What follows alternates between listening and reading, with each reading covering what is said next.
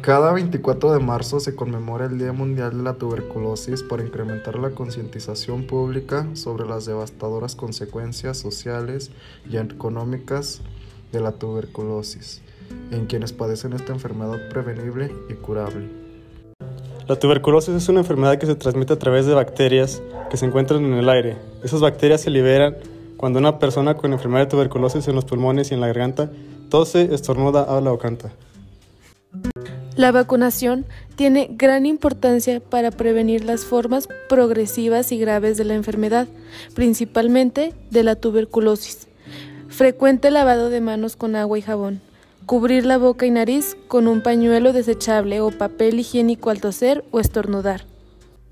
La enfermedad de tuberculosis se puede tratar tomando varios medicamentos durante un periodo de 6 a 9 meses.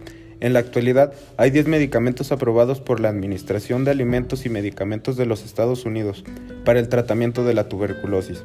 Entre los medicamentos aprobados, los fármacos de primera línea contra la tuberculosis, que componen los principales esquemas posológicos de tratamiento incluyendo los siguientes: isoniazida, rifampina, etambutol y piracinamida.